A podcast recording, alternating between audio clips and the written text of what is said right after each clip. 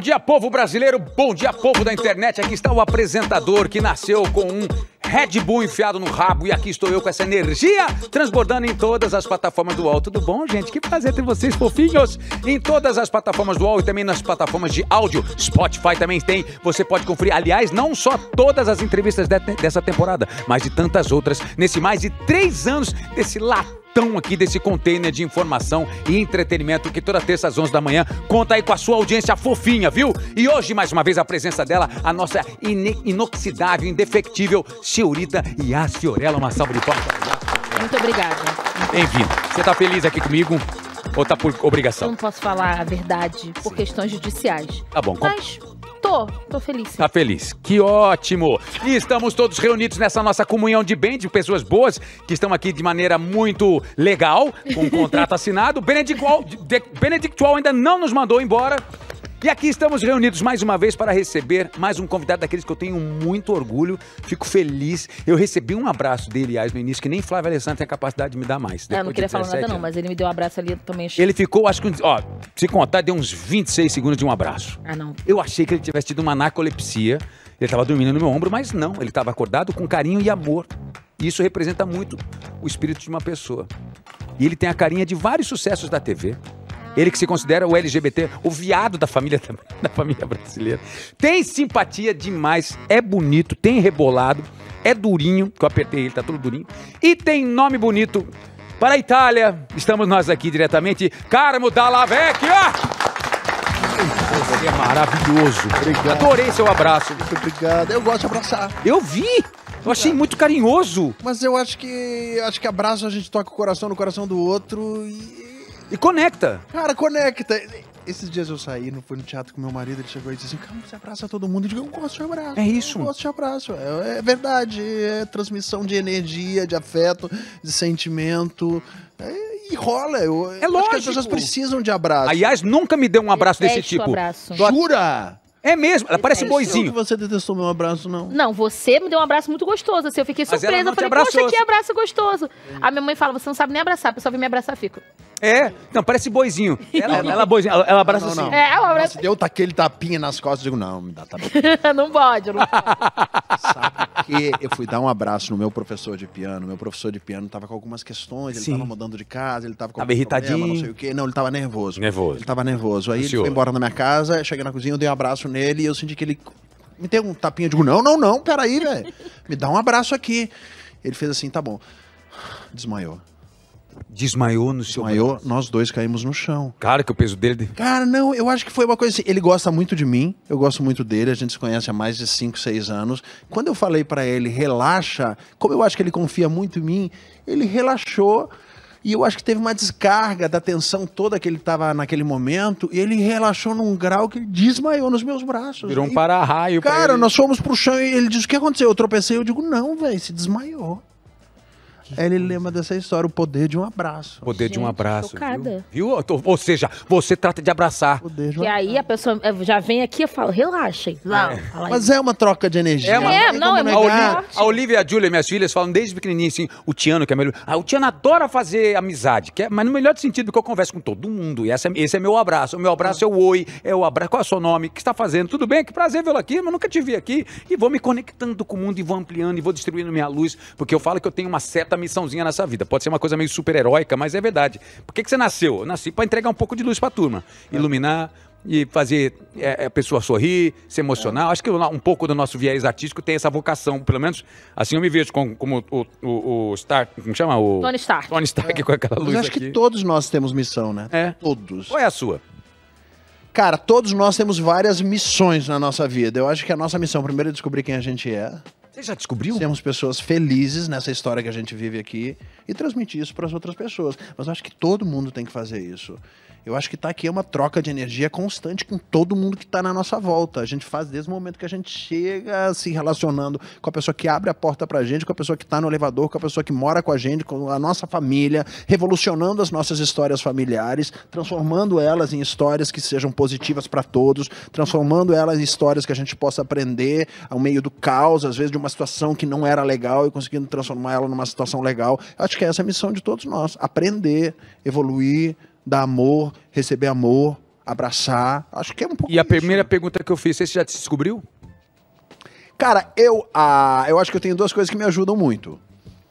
Eu me tornei budista mais ou menos 25 anos atrás. Eu sou responsável por um distrito budista no Rio de Janeiro. E lindo, isso, eu não sabia disso. É, isso me ajudou muito a dar um sentido e um guia para minha história e para minha vida. E ter um entendimento de todas essas coisas que eu tô te falando agora. E ao mesmo tempo que eu me tornei budista, eu sou um cara afortunado que tem condições de pa- pa- pagar psicanálise. Então acho que psicanálise e budismo junto é um superpoder, velho. Você já entra pra psicanálise sabendo que se alguma coisa aconteceu na tua vida, você não é vítima daquilo, alguma tu fez. Ah, é, o princípio budista fala Então você já começa ali, o psicanalista já economizou o trabalho dele ali, já olhando pra vocês e dizendo, não, já entendo que ele sabe que a responsabilidade é dele. A primeira fazer pergunta do, do psicanalista deve ser assim: qual a sua religião? Começa assim, né? Cara, muito pelo contrário, porque eu percebo que às vezes eles não querem, eles, quando você fala em religião, eles têm medo de dogma, eu acho que eles têm Ah, medo. com alguns pilarzinhos alguns pilares que às vezes escravizam o ser humano, eu acho que eles têm medo desses pilares. Prefere Mas no caso da prática budista, a prática budista não existe dogma. Não existe acredita nisso, não me pergunta por quê. Então eu acho que você já começa hum, um passo na frente, né? Uma, é, uma, é uma prática religiosa muito conectada com a ciência, que só é uma prática religiosa porque tem o elo da fé, porque senão seria uma filosofia de vida. E, e esses dois juntos, eu não sei se fazem com que eu entenda qual é o sentido da minha vida, mas me tornam um homem bastante feliz. Com esse aprendizado, com esse entendimento de que as dificuldades que eu encontro na minha vida são, não são pedras, e sim, e sim são lugares para eu alçar voos maiores, assim, para eu aprender. Uau, Acho que abrimos, essa consciência é difícil. abrimos o programa lindamente, né? Depois disso, só me resta quebrar o gelo. Porque Falar um monte de bobagem. Depois um dessa de coisa bobagem. linda que ele Vamos disse. falar, vamos. Nossa, Um começamos com uma bobagem. profundidade que quase me emocionei aqui. É, e falar bobagem é comigo. E eu, Vamos lá. que- e eu quero falar mais de você, desse cara que eu tô é, é, descascando hoje aqui com todo respeito, carinho, amor, mas com curiosidade, porque você é um ser aí multifacetado em todos os aspectos. Então, pra quebrar o gelo, vamos trazer o Carmo de la Vecchia, da La Vecchia, eu já ri mil vezes. Tranquilo. É tudo tranquilo. Da La Vecchia, perdão, pô, se quiser ir embora, pode ir embora. Tá, não é?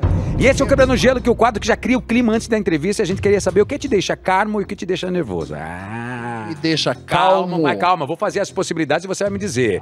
Atenção! Nós trabalhamos com trocadilhos aqui, sim senhora. Não pense que é só entretenimento e informação. Alguém palitando o dente do seu lado deixa calmo ou nervoso? Nervoso. Nervoso. Ah, não precisa, né? É. De- tim. Não, pior é a mãozinha na frente pra Que esconder. mete. Pior. Ah, e ainda dá uma olhada assim, ó, assim, né? Você- E você, Yais? Te Eu, incomoda? eu não vou mentir, não. Às vezes, quando eu tô com alguma coisa, fica assim. É bom que parece que ninguém tá te vendo. Você bota assim. Não, eu odeio aquela coisa assim, ó. Ai, não, aí me mata. Aí me mata. Tananana. Esse é Pior.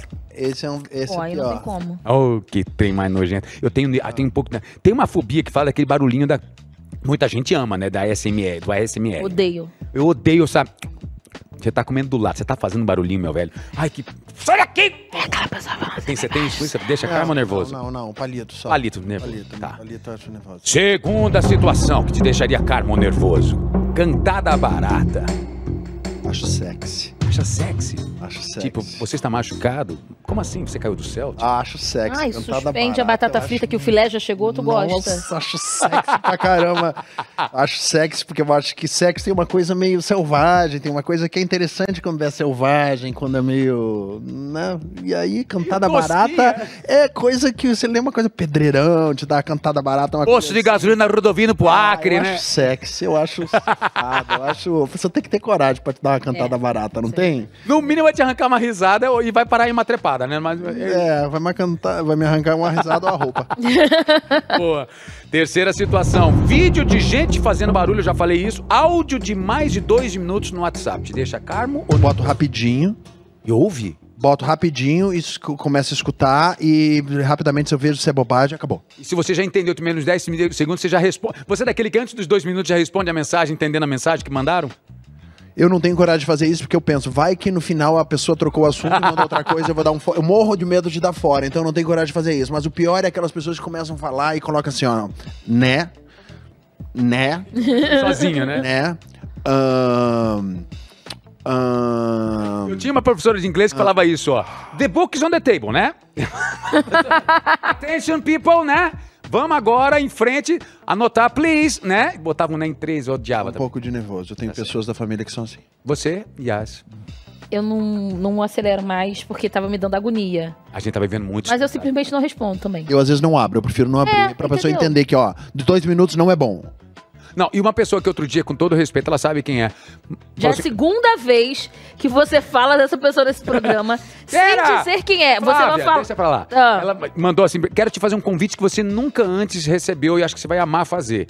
Mandou um áudio de 8 minutos e 13 segundos. E você não escutou? Nunca escutei. Por favor, me manda esse áudio que eu vou Nunca escutar. Eu também não teria escutado, não. Eu Eu, não tô muito curiosa pra saber, mas a fofoca não é maior. Mas ela- o mais louco é que ela não botou embaixo. Já Não. Escutou? Não, uma fofoca é curta. A fofoca, geralmente, se quer fazer uma fofoca, você diz, ó, você não sabe o que aconteceu. Pá! Você Vai. Não, mas se eu Fula- chego tem que ser pra um tweet. você. Pra mim, pra mim, fofoca tem que ser que nem outdoor. Você passa e fala, ih, fudeu. Sério? Nossa! É isso. Não, mas eu chego pra você e falo: olha, eu quero te fazer um convite, uma coisa que nunca te fizeram na, minha, na sua vida. E com certeza você vai aceitar. Você não vai ficar muito curioso pra saber? Com oito minutos é uma pegadinha, não é um convite, é uma Não é uma roubada. pegadinha, pois é, porque uma a pessoa. roubada, Posso falar? É isso. é. Porque convite bom, você não precisa Não. explicar. É, deve ser uma furada que ela É, botar e tá tentando te Tem um explicar. conjunto, tem a pessoa. E às vezes você tem pessoas chatas na sua vida, que são pessoas chatas, que não têm essa coisa de saberem que estão ficando chatas. Pode Mas são pessoas legais.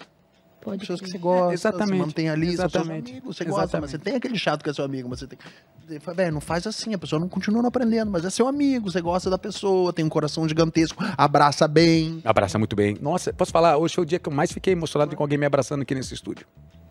Some people live that dream. Último nosso quebrando gelo. Dormir do lado errado da cama te deixa calmo ou nervoso? Não, não dá. Dormir do lado errado não dá. Não dá? Qual é o seu lado da cama? Qual que é o do João, Emanuel? Não, cara, eu fico, deixa eu ver, olhando a cama assim, eu fico à direita, sempre. A direita sempre? Sempre, sempre, sempre, Você sempre. dorme de costas pra ele dormir no lado esquerdo? Porque às vezes Cara, eu eu fico... durmo, eu durmo abraçado no travesseiro, me mexo. É, eu também tenho essa mania. Vira pra lá e pra cá. É, é, não, não dá.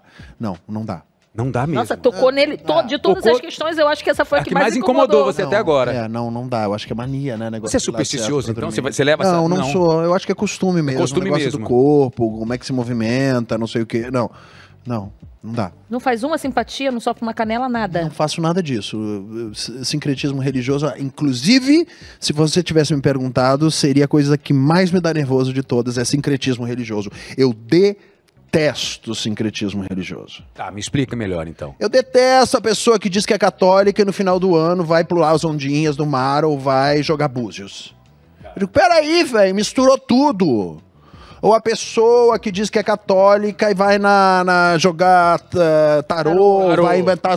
Eu, peraí! Ou a pessoa que bota o sal atrás da porta, que reza isso e que acredita em todos os santos. E aí, qu- quando eu digo, peraí, você quer subir numa montanha, você tem que escolher um caminho. Você vai por aqui. Não, você não está entendendo.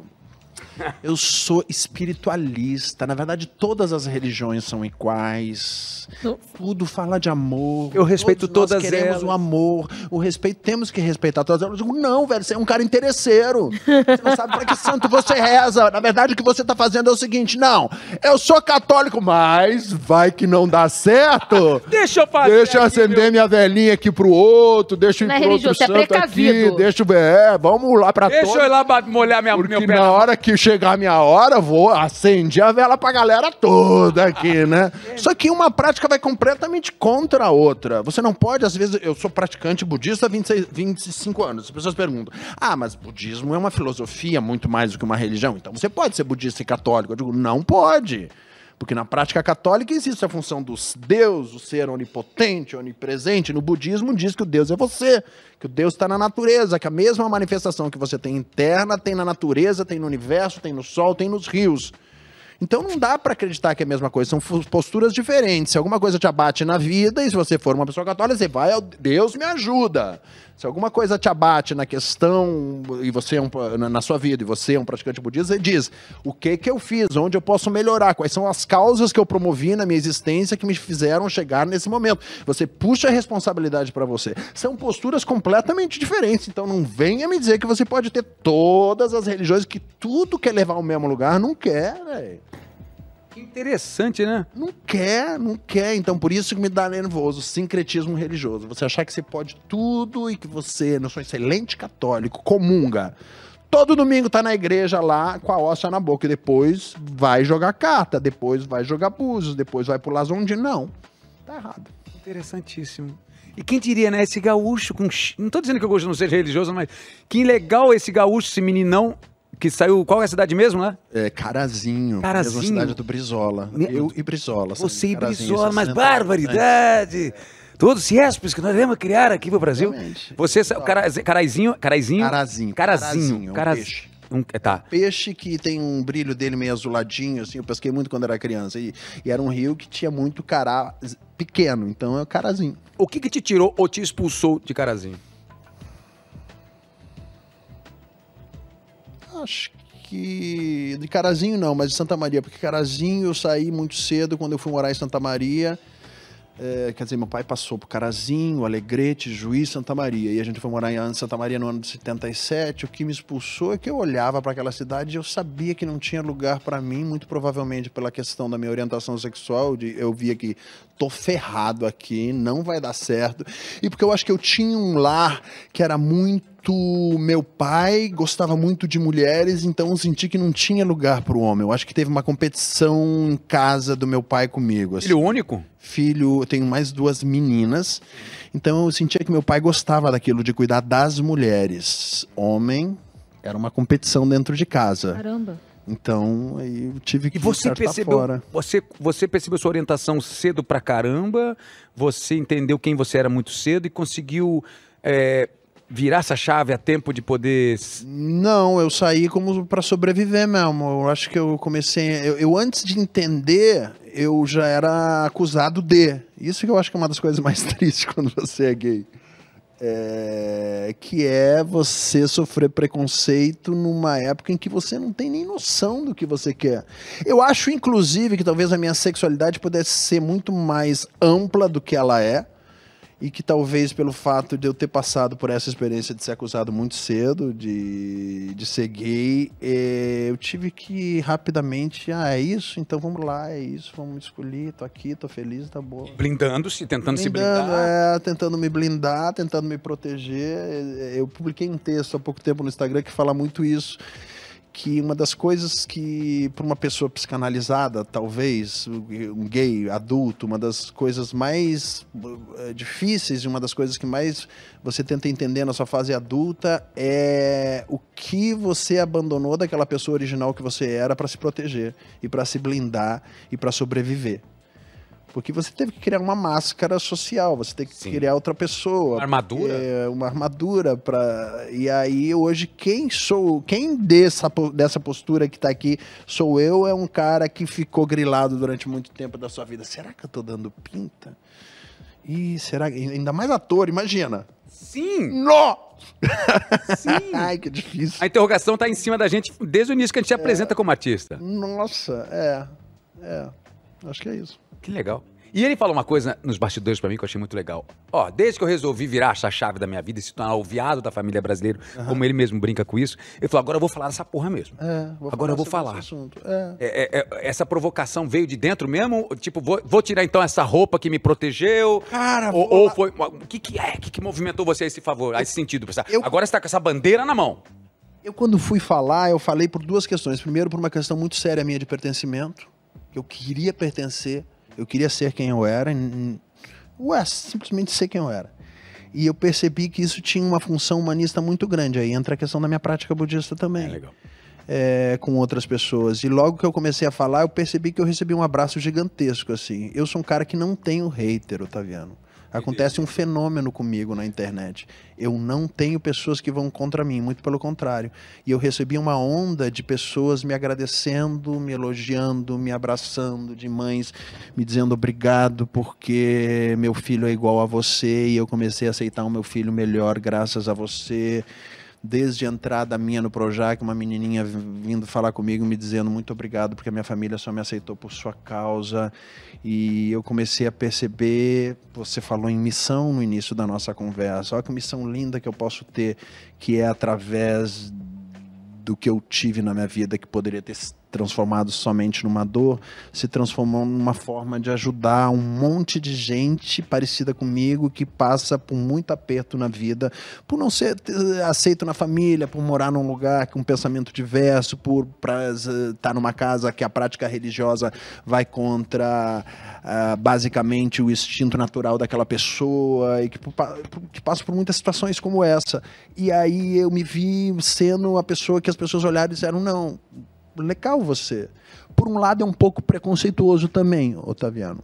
Porque quando eu me intitulo Viado da Família Brasileira, eu fiz isso porque eu percebi que sou o cara que eles me disseram: você tem passabilidade boa no universo é, heterossexual. Você é um cara branco, branco tal, tem uma parece diferença. macho, tem filho, é casado há 18 anos, tem trabalho, tem emprego, é bem sucedido, pode vir. Me bate um pouco nesse lugar é, também. É, faz sentido. Me bate um pouco nesse lugar.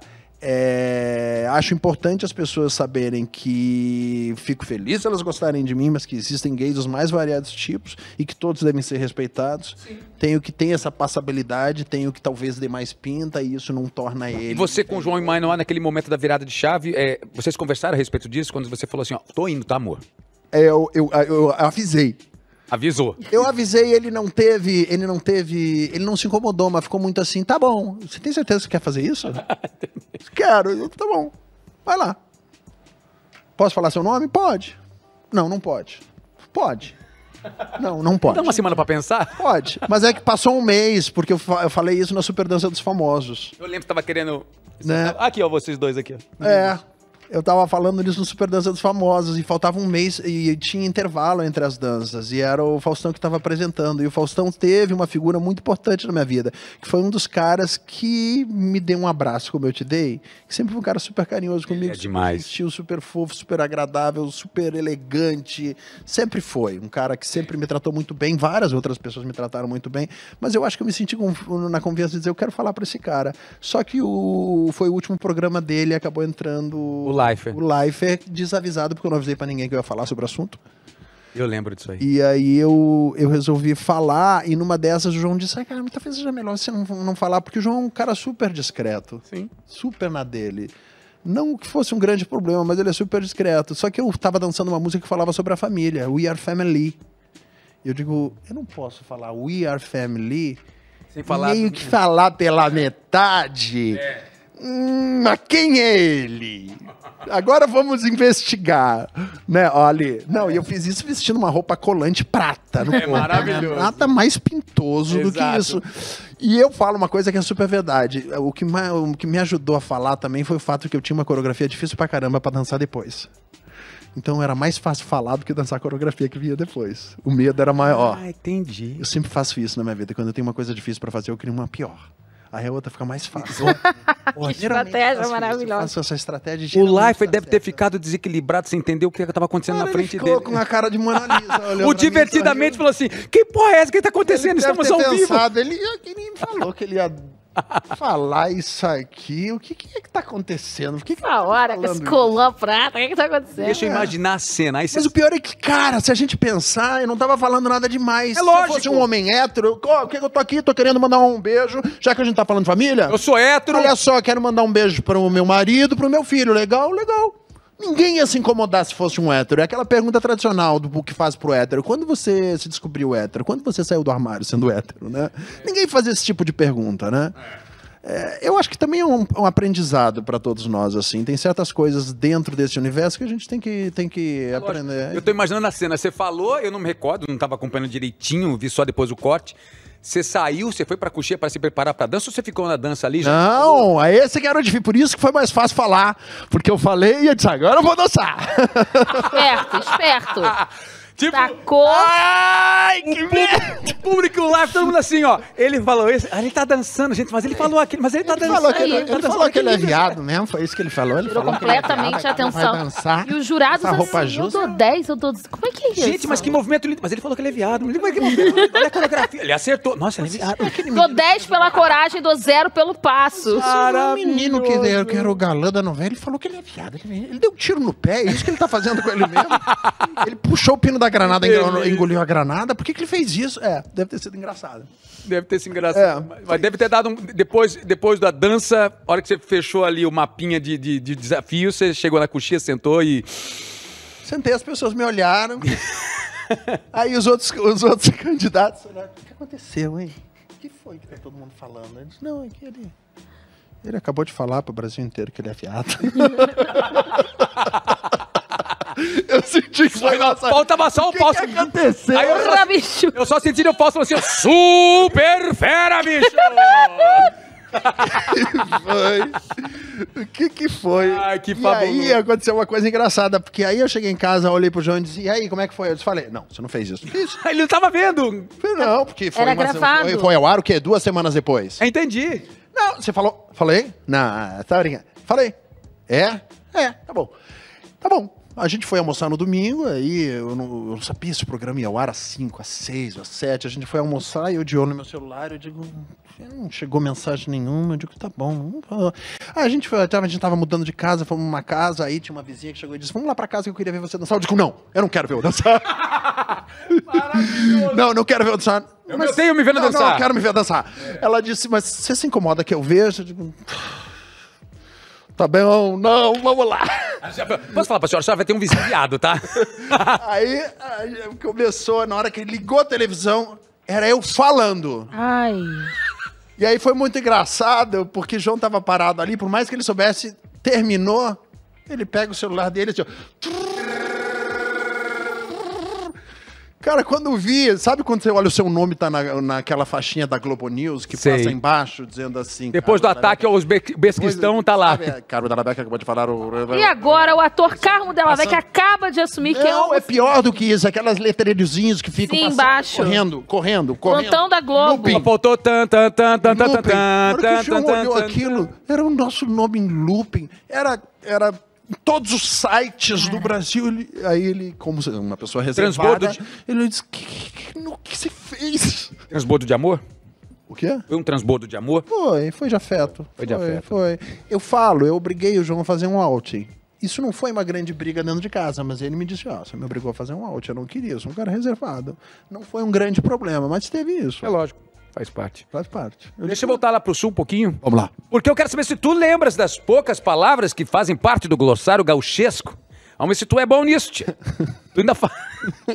Tu já andou piochado todo lá pelo sul? Pilchado. Olha, eu ando mais pilchado hoje do que na época que eu morava lá. Piochado que é vestimenta tradicional. né? Ah, Pilchado é vestido. Vestido. Pilcha. Pilcha. A roupa do gaúcho. Isso é roxo, que é bombagem, todo o resto lá. Acha. É. Bota. Tem- Tu guardas Isso. alguma coisa na infância, quando dessa época, o jogo que queimou tudo? Cara, eu Fiz um ritual satânico. Não, eu não tinha roupa de gaúcho quando eu era criança, não. Eu tive mais roupa de gaúcho. Eu acho que o meu orgulho maior de ser gaúcho se tornou maior ainda pelo fato do, quando eu saí de lá. Talvez por uma eh, saudade da casa, da família, da terra.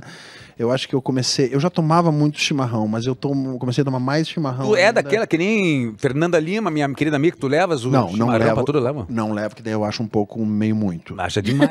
Muito lá, gaúcho lá em pra Míconos, tira a cuia lá em Míconos pra muito, tomar. Porque eu não acho engraçado, porque a, a erva no sol, ela queima, não fica o mesmo gosto, mas eu tomo chimarrão quase todo dia em casa. Mas é tipo um gourmand de, de chimarrão, tu faz aqui a coisa, prepara com bastante. é. Cara, eu- e a minha cuia é a coisa mais viada da face da terra. A minha cuia. Você acertou. É isso mesmo? Cara, você acertou, velho. É uma cuia em cores neon com brilho. Que maravilhoso. Isso sem falar na outra cuia que eu tenho com as cores da bandeira. Meu Perfeito. Deus, que maravilhoso. Sem falar na bomba. Você já mostrou também isso? É colorida. Já. Já, eu vou perder a chance. Tá louca? Não, imagina as Tá. pessoas indo na casa dele e falando, engraçado, ele tomando nessa cuia aqui, Nessa antes de, de tudo, né, pessoa? A minha cuia tem pulseira ao redor com penduricalho. Maravilhoso. Nada mais. Tem feitinho pra erva. Muito tem bom. bandeirinha do Grêmio. tem- Maravilhoso. Tem tudo. Piar, o que é piar? É guri. Boa, acertou. Cair os bolso. Eu tenho o meu grupo de amigos do Rio Grande do Sul se chama Caí, o bute, eh, Micael Butiá do Bolso. Você sabe o que é butiá? Butear dinheirinho, né? Grana. Não, o que, que é? Não, o que, é? Butiá é uma frutinha amarelinha que dá um coqueirinho. É uma, bo- uma frutinha bem gostosa, bem amarguinha, azedinha. Que você pega o butiá e você encontra essas, essas plantas, é um coqueirinho no meio do mato, você pega, arranca os butiás, que são gostosos, bota no bolso e sai comendo pelo caminho. A expressão me caiu os butiá do bolso é tipo, É espanto. De- Cara, você me pegou de surpresa. É Aí isso mesmo. É caiu os buchados tipo. bolso. É de cair o cu da bunda. É de cair o cu da bunda. Ca- Tipo Não, de isso. cair o cu da bunda é uma coisa muito assim, pô, aí é foda, né? É. É, de cair o cu da bunda. Me caiu os buteados do É bolso, tipo, é, dá, me é. pegou de surpresa. É, mas me caiu o butiá Ah, da bunda. Me caiu os buteados do bolso. Tu é viado? Paxe, mas aí me caiu os buteados do bolso, velho. Aqui. Tri. Tria três vezes, é muito, né? Muito legal. Tri é legal. legal. Tri. Dar um laço. Dar um laço não conheço. Ato de enganar alguém. Ah, esse eu não sabia. É, não. Tem é. uma que eles usam muito agora, mas que, é, que, que se tornou depois que eu fui embora de lá. Que é. ah, nossa, fulano tá completamente fora da casinha. É, né? Fora da casinha que não tá bem. não. Aqui. Aliás, casinhas e mais casinhas, mudando de assunto, um pouquinho, um pouquinho pro triste, porque o Rio Grande sofreu muito nos últimos tempos com as Muito, tempestades. é, é. Até que ponto isso te tocou profundamente, mais ou menos? Você Cara, na ajudar? minha casa não aconteceu É. isso. É... Teus pais estão vivos? Teu pai tá Meu vivo? pai faleceu há dois anos, minha mãe tá viva, aprontando. E, Como é que é o nome dela? E Marlene. Aí, Marlene! Marlene Maria Dallavecchia. Toda, tá, tá toda piochada linda aí. Toda linda, ela, prenda gaúcha. Prenda gaúcha. Mas é triste, né? Porque são ver fenômenos que estão acontecendo no planeta, não é só no Rio Grande do Sul, que mostram que o nosso descontrole como seres humanos está tendo um custo, né? Chato. Você acredita muito nisso? Você faz algo a respeito disso? Você tem essa preocupação? Você não é vegano, vegetariano? Você é. Cara, não sou, mas adoraria ser. Nasci gaúcho comendo carne desde criança, mas Pois é. pensando, qual a diferença do boi pro meu cachorro? Sim. O meu cachorro tem mais sentimento do que o boi? Acho que não. Me acho completamente equivocado, errado. Acho que eu deveria ser essa pessoa que de diminuir o número de carne que come. Mas até hoje eu realmente eu nunca tomei essa providência. Deveria tomar. É. Mas entendo totalmente quem fala isso e acho que é verdade mesmo. Hoje a gente olha essas ovelhinhas, os porquinhos e diz, cara, ali. Tem gente que cria esses bichos em casa e é a coisa mais linda do mundo. Tem um documentário chamado Cowspiracy, que é assustador. Aí você cai uma ficha assim, você fala assim, caraca, no mínimo, eu sou carnívoro também, mato grossense, neto de gaúcho, carne.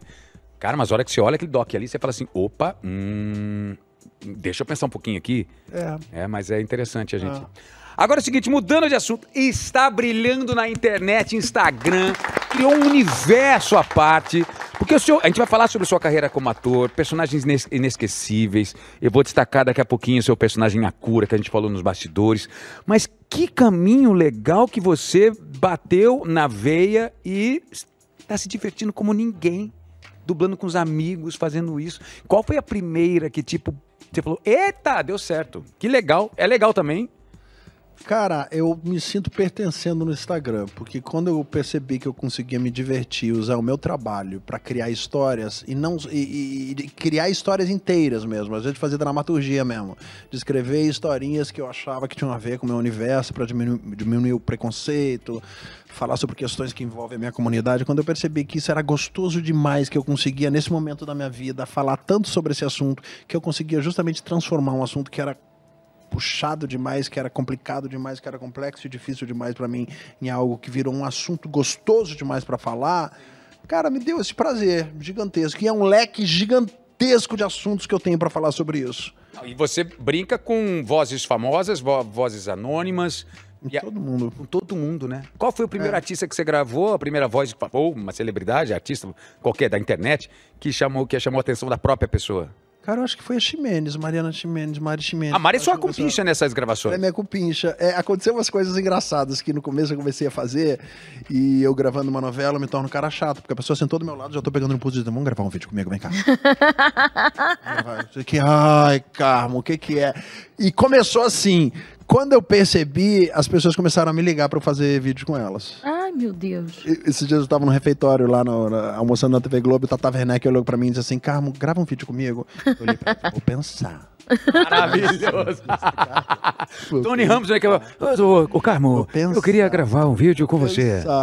Eu acho que as pessoas gostaram desse universo que poucas pessoas falam, assim. Nesse sentido, o Instagram, as mídias sociais têm. É, a gente acompanhou muita dramaturgia da nossa vida. Desde que nós nascemos, a gente vê filmes na televisão, a gente assiste novelas. O Instagram, o Instagram, às vezes, traz pessoas que você não conhece com uma originalidade que te chama a atenção, que diz, peraí, isso eu nunca vi. É, isso. Então, isso que essa pessoa está fazendo eu nunca vi. E olha que interessante o que ela está fazendo. É, ela traz pessoas frescas, novas, diferentes, diversas. E, e- eu acho que isso é o que pega as pessoas. Eu Então, tenho uma perspectiva, não sei se você concordaria, vai concordar com ela, que eu digo o seguinte: se eu tivesse com 15 anos lá em Cuiabá, assim como você lá em Carazinho, eu acho que eu nunca teria saído de Cuiabá. Porque eu teria feito o que eu tô fazendo até hoje, talvez o que nem o Whindersson Nunes fez, que nem o Carlinhos Maia faz, que nem o Felipe Neto, cada um na sua área, sem sair da sua casa, sem precisar sair da sua região. Ah, Porque o que aconteceu em Cuiabá foi mais ou menos o que deve ter acontecido com você também, é uma dimensão de provocações. Você fala assim, aqui não tem o que eu preciso. A minha, eu recebi muito amor, apoio da minha família para poder ir vir para São Paulo com 15 anos, para vai lá, vai descobrir o que é que você tá atrás. Porque hoje se tivesse esse digital, acho que eu nunca sairia de Cuiabá. Você é, pensa, talvez. Talvez, eu não sei, eu acho que eu precisaria ter uma vida numa cidade grande para ter experimentado uma série de coisas, para ter aprendido, para ter sofrido, para ter amado, para ter. Talvez essa vivência tenha sido importante para eu aprender uma série de coisas que fizeram com que eu tivesse qualidade ne- nesse material que eu tô que eu tô que eu tô postando. Não, e ele tá fazendo curadoria, gente. O que eu perguntei como é que tá fazendo o trabalho? Curadoria. É olhar, é perceber, é gente do norte, gente do sul, gente de fora do país. É, eu consumo Instagram na minha vida diária. Eu fiz amigos que saltaram do Instagram e que se tornaram meus amigos particulares. Eu tenho, por exemplo, um médico do sono de São Paulo que se tornou meu amigo. A gente se frequenta, eu vou na casa dele, ele vai na minha casa. Eu tenho uma doceira no interior da Bahia, que é uma menina que faz doces, bolos incríveis, que abriu uma lanchonete, que ela se encontra comigo, ela vem para o Rio de Janeiro. Eu tenho um vereador no interior de Minas Gerais, eu tenho um ex-padre, eu tenho pessoas que eu vou conhecendo no Instagram, dos mais variados tipos e que acabam se tornando os meus amigos. Teve um quadro que eu fiz no Instagram que foi uma das coisas mais bonitas que eu fiz logo no começo, que se chamava Me Conta a Tua História, que era simplesmente o seguinte, eu pedia para você mandar para mim uma carta, se você fosse da minha comunidade, LGBTQIAPN, mais qualquer uma das siglas, de alguma situação que você tivesse passado na sua história que você achava que fosse interessante de ser contada. E a pessoa me mandava uma carta, na primeira pessoa narrando a história dela, eu dizia, ó, tenta fazer um texto que você acha que dure no máximo dois minutos. Aí eu deitava na minha cama, lá de casa, colocava com a câmera alta, como se eu estivesse numa sessão de psicanálise, e eu fazia a pessoa. Ai, que Eu narrava a história dela inteira. Quando eu resolvi fazer isso, eu achei que eu já tivesse visto muitos filmes na minha vida e que eu razoavelmente já conhecia a maior parte das histórias que poderiam ser contadas eh, envolvendo a minha comunidade. Histórias difíceis, histórias de preconceito, história de pessoas que não foram aceitas, histórias de, De pessoas amor. que foram de amor, histórias de pessoas que foram que foram expulsas de casa. Quando eu percebi, eu recebi histórias que eu nunca tinha imaginado na minha vida. As histórias mais lindas que eu poderia escutar envolvendo a minha comunidade. E, e Deve ter se emocionado muito. eu me emocionei demais com essas histórias e pensei, vou fazer um espetáculo disso. Vai ser um espetáculo lindo. Tá organizando isso na É. sua cabeça? Tô organizando isso no papel já. Pro- comecei a produção disso já. Um universo todo voltado com histórias que vieram a partir de pessoas eh, que vieram até mim no Instagram, me contando histórias, me criticando, narrando eh, os seus fatos. Teve uma das histórias que eu adoro contar, que foi uma das coisas que mais me tocaram, que conta a história de uma menina de 5 anos de idade que foi adotada porque o irmãozinho dela, que era um pouquinho mais velho, já tinha 11 anos, ele tinha um determinado grau de autismo e um espectro autista e os- o médico achou melhor ela ter, ele ter um irmão que talvez fosse ajudar no desenvolvimento dela. Então essa menina foi adotada e ela agradece muito por esse irmão pelo fato dele ter adotado ela. E esse irmão é um irmão muito carinhoso com ela, que dava banho nela, que cuidava dela e levava ela para a escola. E ela, aos cinco anos de idade, começou a perceber que esse menino que levava ela na escola sofria bullying no caminho.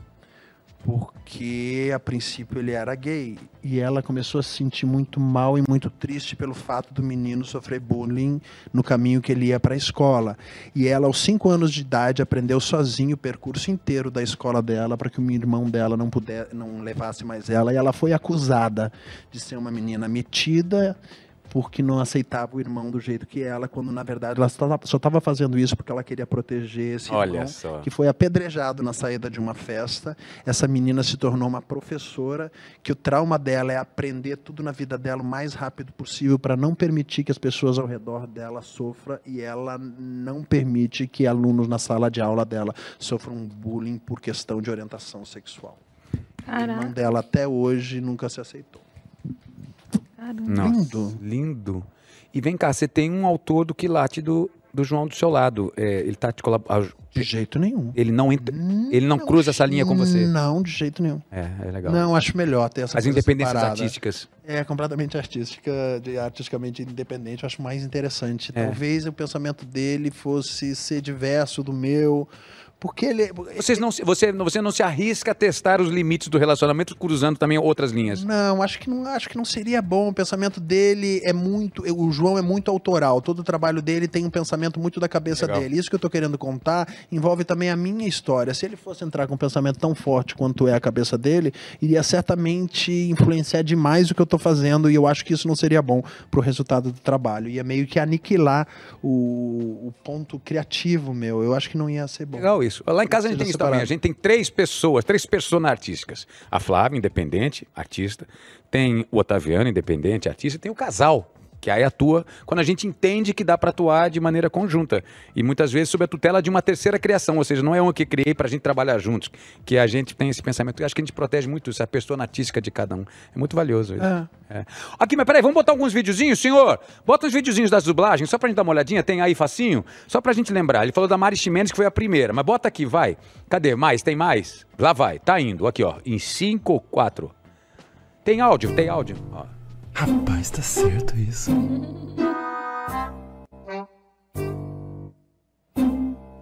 Maravilhoso. Você criou as vinhetas também, né, meu amor? Tudo. Tudo. Tem Tudo. mais? Tem um Bota amigo mais. meu aí. que me ajuda, que inclusive é muito interessante a história de- da pessoa que me ajuda. Quem me ajuda é um dono de cursinho pré-vestibular no Pernambuco, casado, mora lá, heterossexual, com dois filhos, Que que, se tornou meu parceirão, meu amigo, que me ajuda na Nome dele? edição. Fábio. Fábio, parabéns. Vai, mais.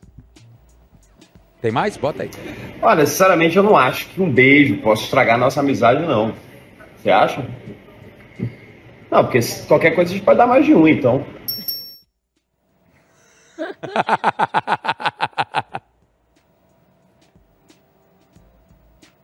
Maravilhoso. Aliás, deixa eu fazer um destaque. Cangaço Novo, Maravilhoso. Maravilhoso. Ela arrasa, né? Alan Souza Lima arrasa no protagonismo desse, é desse- junto com a querida, me fugiu o nome dela agora, também que faz a irmã dele, os, o elenco como um todo, direção como um todo, as cenas de ação, é uma série incrível lá da Amazon Prime Video, vale a pena assistir, parabéns, que, que coisa boa, hein? E ele é um ator maravilhoso. Ele é maravilhoso, maravilhoso. Tem mais? Bota aí, bota aí. Casar, o carro tá aquecendo, o que, que eu faço, cara? Fala pra ele que tá com dor de cabeça.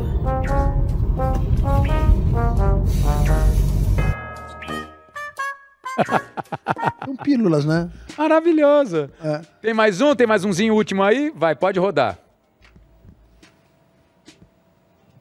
Ah, esse foi maravilhoso, querido Esse não tem corte. Esse não tem corte, ó. Um dos beijos mais gostosos que eu vi nos últimos tempos na internet, no teletra- na teledramaturgia digital brasileira. E eu vi uma pessoa passando no fundo, ela não deve ter entendido nada, né? Cara, não repararam que estava acontecendo o beijo. Depois eu perguntei, vocês viram que a gente beijou? Ela disse, não. Que delícia esse beijo, querido Domingos. Só pede para um beijo que é do Murilo Rosa com Flávia Alessandra. lindos, lindos vocês. Olha aqui. Como é que foi essa história do beijo assim? Foi de- depois num camarim, falou assim, vamos fazer aqui? Foi no camarim que a gente fez, porque d- tem dificuldade às vezes as pessoas É. com a questão do beijo, né? É. Eu acho que a gente precisa normalizar essas histórias. Essas histórias precisam ser contadas. Porque se a gente quer ser contra o preconceito, a gente tem que promover ações que vão contra o preconceito. E nada mais do que normalizar um simples beijo. Quando... Até, até teve outro dia, perdão, até outro dia no shopping você deu um beijo e uma pessoa descendo as escada. Soube, porque eu vi o paparazzi, eu disse ali. Eu e o sei. João, e o João é a pessoa mais reservada do mundo. É. O João é a pessoa mais reservada do mundo.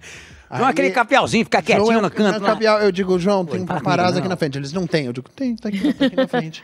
Aí tem o paparazzi, bota a mão no ombro deles, me solta. Eu digo, olha aqui, João. Se sair uma foto desse jeito, vão achar que a gente tá brigando. Tu não faz isso comigo, não. Aí a gente foi no restaurante, tava com um amigo nosso. Eu disse, olha, o João, sempre quando a gente sai do shopping, ele fica morrendo de medo que eu bote a mão no ombro dele, que não sei o quê. Vamos fazer o seguinte, vamos sair nós dois de mão. Dá meio, tá bom, pois não. Isso aí. Foi isso. É isso, maravilhoso. Foi E virou, um, isso, inf- e virou uma loucura, né? Virou uma loucura, todo mundo ah lá, tá traindo o marido. E peraí, o marido tá atrai. atrás. O que aconteceu ali? E eu digo, é, gente, é só um beijo, gente. A gente precisa normalizar isso pra quê? Porque não adianta fazer campanha do menino que apanha na portaria por questão de homofobia. Porque se a gente não normalizar isso, a mão de todos nós vai estar suja de sangue. Todos nós seremos o porteiro. Quem você é diante de uma situação essa? Você é o porteiro? Você é o cara que bateu? Você é o cara que apanhou? Quem você é? Se você não normalizar, se você não ajudar isso, você é o porteiro. Você tá lembrando de um episódio que aconteceu recentemente aqui, envolvendo, me fugiu o nome Vitor dele. Meniel. O Vitor Maniel, que foi espancado. Foi espancado numa portaria por uma homofobia, por um cara que a princípio é gay, mas se dizia que não era gay. Quando ele falou que o cara era gay, quando foi, por que, que você me tratou mal desse jeito? O cara resolveu dar uma porrada nele na portaria do prédio. E o porteiro, O porteiro continuou tomando seu café, como se como nada, se nada tivesse... tivesse acontecido. Quando ele percebeu que o corpo do menino, praticamente quase desmaiado do lado, estava incomodando a passagem das pessoas, ele ajudou a tirar o corpo É, do menino vi. pro lado. É um retrato muito fiel de É muitas um coisas. retrato muito fiel de uma situação que a gente vive no Brasil. As pessoas têm que falar em casa, as pessoas têm que se comunicar, porque o fato de você não falar não vai fazer com que o seu filho seja ou não seja gay. Eu percebo isso dentro de casa, com a postura do meu filho. Eu sou filho de duas pessoas heterossexuais até onde eu sei. Eu sou gay. As pessoas têm isso dentro delas ou não têm. Não se trata de opção, se trata de as pessoas são desse jeito. E se existir preconceito, mais pessoas vão ser assassinadas, mais lampadadas vão ser dadas na cabeça de pessoas que estão simplesmente namorando nas ruas. E se a gente efetivamente quer que isso diminua, a gente tem que promover ações para que isso aconteça. Eu acho que tem determinados momentos da história que a gente tem, tem que escolher de que lado você quer estar. De que lado você quer estar agora? História, você quer estar ao lado. Que lado da história você quer dar? A gente vê no, no momento político do país, né? De que lado você quer estar? De que posição você quer tomar nesse momento? Você quer tomar uma posição que seja interessante mercadologicamente falando para você ou você quer tomar uma posição correta? Que possa ajudar, que possa ser altruísta, que possa, possa ter um espírito humanista, que possa ajudar com que menos, menos pessoas apanhem nas ruas? Tem que escolher. Tem que escolher. Belíssimo. Agora era de escolha também, porque a gente sai nessa gangorra de assuntos mais sérios e assuntos divertidos. E tá rolando agora o Eu Nunca com Carmo da Lavecchia e Otaviano Costa, comandado pela Yas Fiorella, uma salva de palmas. Então vamos lá, copinho d'água. Se a gente Quer concordar. que encha mais? O É. seu, carro. Por É. favor. Se, se. Pega aquele, tá aquele cheinho, não tá cheinho, não? Não, é meu, tá Ah, vazio. Ah, o Vivi, pega mais um copinho d'água aqui, por gentileza. A brincadeira vai ser o seguinte, Vivi tá aí. Seguinte, ó, ela vai fazer uma afirmação, eu nunca. Se você já fez, você bebe o copo d'água. Se você eu nunca, você fala eu nunca. E pronto, resolvidíssimo. Posso? Vai lá, Vamos lá. Eu nunca, música de suspense valendo mil reais por cada pergunta. Eu nunca usei Photoshop numa foto pra mostrar algo que eu não tenho. Pra mostrar, Eu nunca. Eu nunca. nunca. E pra colocar coisas que vocês não têm. Eu nunca. Perfeito. Nossa, todo mundo ao natural. Ai, porra, irmão! Caramba, ai, todo natural, bonito Pera aí, pra caramba. artificial, você- tá nisso, ela falou Photoshop, né? Photoshop, Tá. inteligência artificial nem pensar. Tá, Photoshop, tá. Isso. Eu nunca me envergonhei de uma besteira que falei no sexo. E qual besteira que foi que a gente tá? Nossa, foi uma besteira que eu não me lembro nem da besteira. Eu sei que eu a gente caiu numa gargalhada tão É. grande, mas tão grande, Eu tão também. grande que a gente não conseguia parar de rir. tipo, acabou o sexo naquele momento. Exatamente. Com você também foi assim. É a mesma cena, falando uma bobagem, os dois rindo. E foi com o Flávio e a Alessandra, aliás. Foi horrível. A gente começa a rir do nada. Eu nunca vi meu horóscopo antes de tomar uma decisão. Eu nunca. Eu nunca, eu nunca. tá? Qual que é seu signo? Eu sou leão.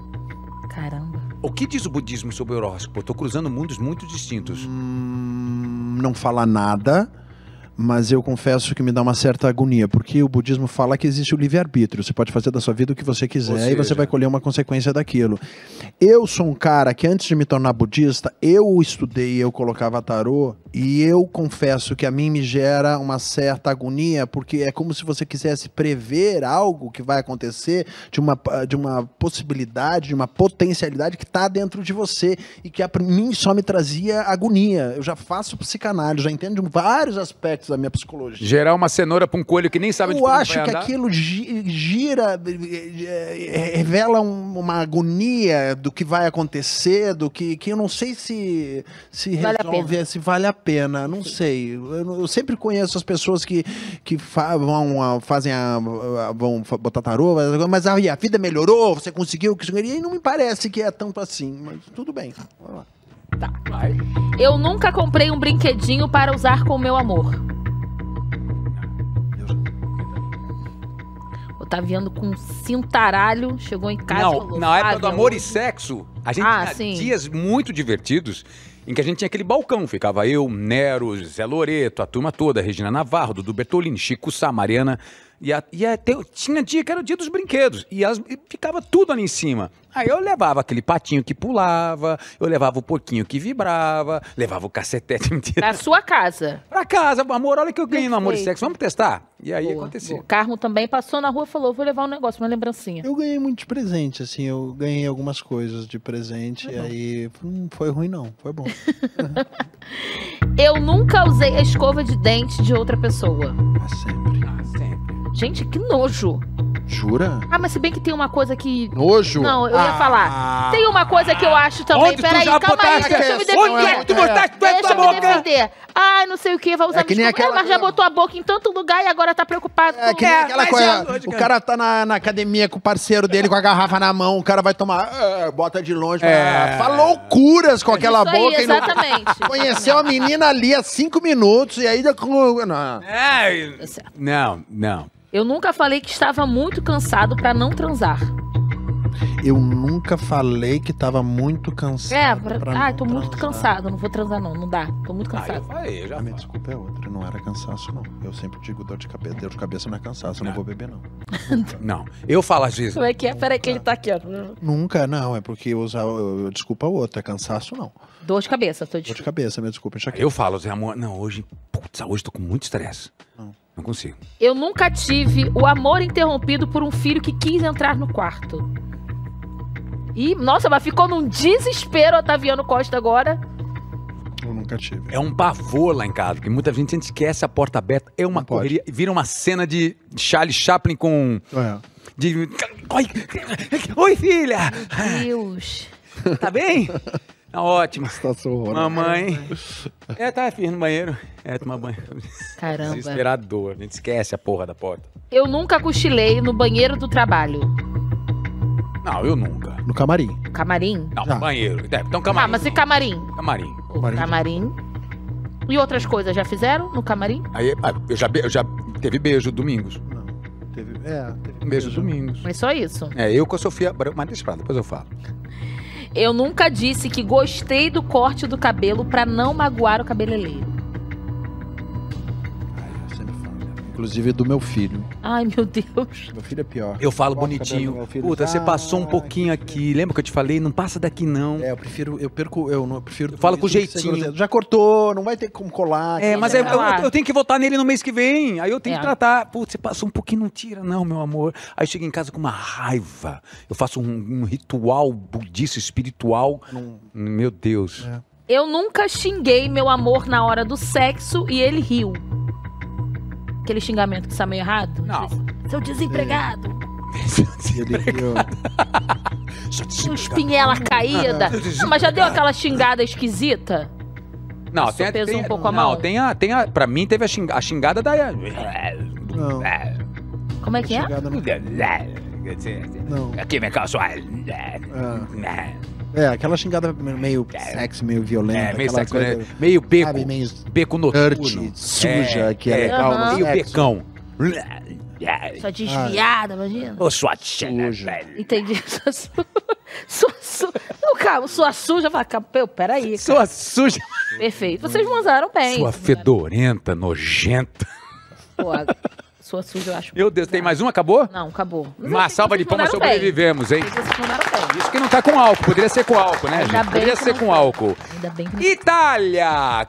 Dalla Vecchia! Porra, mas de onde vem essa sua família italiana? De sul, do norte? Cara, vem do norte, mas a verdade é que eu sou três quartos alemão e um quarto italiano. É Right 2? Fala alemão? Você fala alemão? Fala Cara, italiano? eu aprendi a orar Pai Nosso quando eu era criança em alemão. O que Você se falava na sabe? minha casa falar era... Ich bin klein, mein Herz ist rein, so niemand trinkfona, Jesus allein. Eu me lembro que eu aprendia isso. Meu Deus, que E maravilha. meu avô cantava com a gente também. Ô Susana, ô Susana, estas neben uns so schön. Alla Mädchen tanza, alla Mädchen tanza, nur be kleine Karmunich. Suzana, ó, ó, Su... Não, não, é, ó, Suzana, é outra música, nada a ver. Tô achando que é aquela, ó, Suzana, não chores por mim. Não. Você falou Suzana aí nessa música. É, Tem uma Suzana tem aí. uma Susana, mas, não é, é outra essa versão. Susana. Ah, É. é. Que coisa. Então, eu sou três quartos alemão e um quarto italiano, que é de onde veio o meu sobrenome. Mas eu me lembro muito mais da cultura alemã por conta de, de- de- dessa quantidade de alemão. na minha- Eu sou, na verdade, eu sou Klein. Eu brinco. Você é o dono da Ai. Casas Bahia? Eu sou dono da Casas Bahia e da Calvin Klein. É, eu penso que eu, eu deveria, se eu fosse Carmo Klein, seria genial se eu comprasse aquelas cuecas C Klein. Poxa, Maravilhoso. bom demais. Se eu olhasse e dizer, cara, Michael cueca J. Fox. dele, Michael saber J. quem Fox, é isso? Esse volta para o merchandising, futuro. né? Ô, Calvin, que bom que você tá melhor. Calvin, who's Calvin? Tá na sua cueca, Calvin Klein.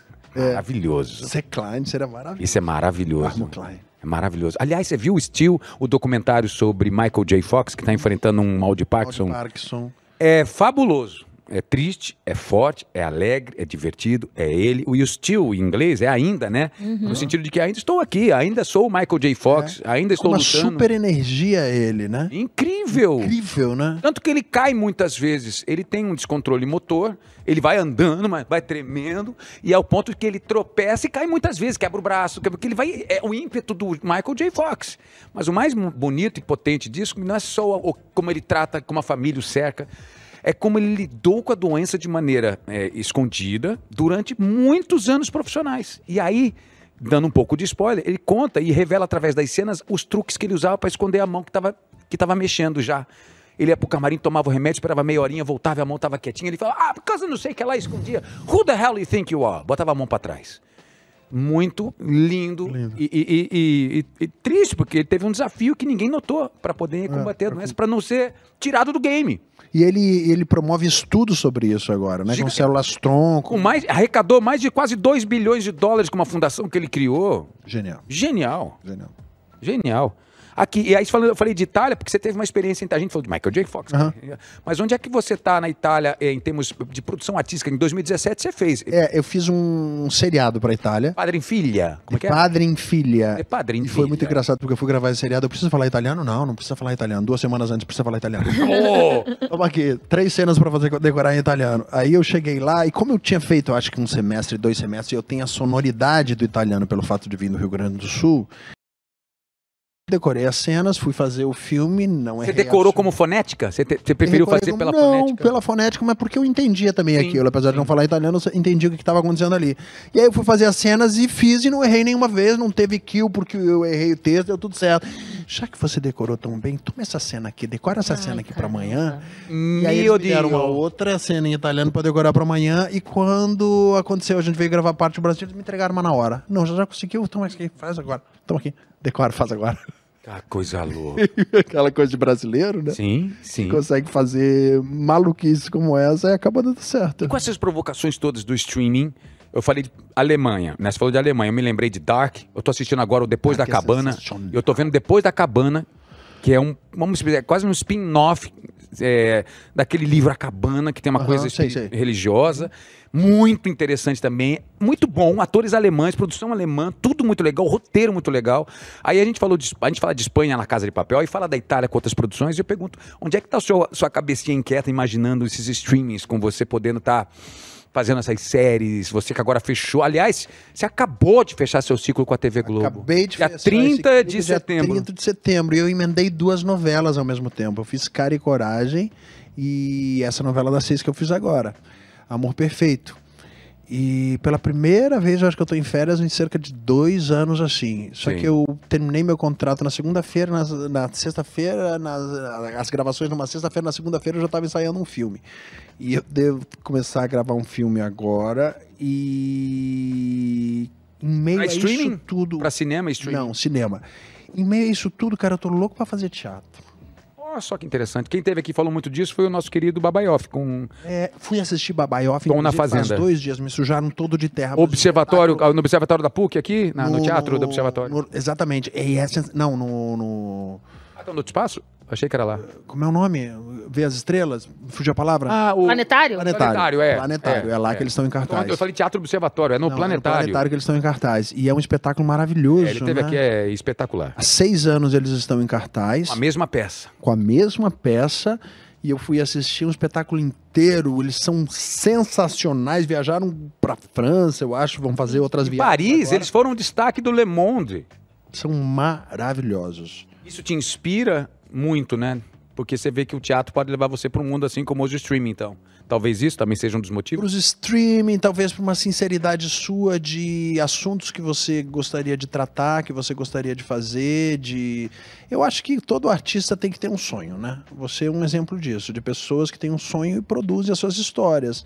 Eu acho que a gente não pode ficar esperando ser chamado para entrar nos projetos dos outros. A gente tem que ter os nossos próprios projetos para poder contar um pouco daquilo que nos interessa falar no mundo. Entramos mais uma vez na primeira pergunta que você fez dentro do programa. Qual a sua missão? Qual a sua missão? Não, e eu descobri que eu posso ser GP da minha vida. Eu vou criar meus brinquedos, entre aspas. Claro. Então é isso que eu estou fazendo desde 2019 de maneira muito efetiva, né? É. É, desde que eu decidi também virar minha chave, construir tudo isso aqui, fazer o que a gente está fazendo, é, é essa lógica mesma. E falando sobre Tom na Fazenda, voltando um pouquinho, Uhum.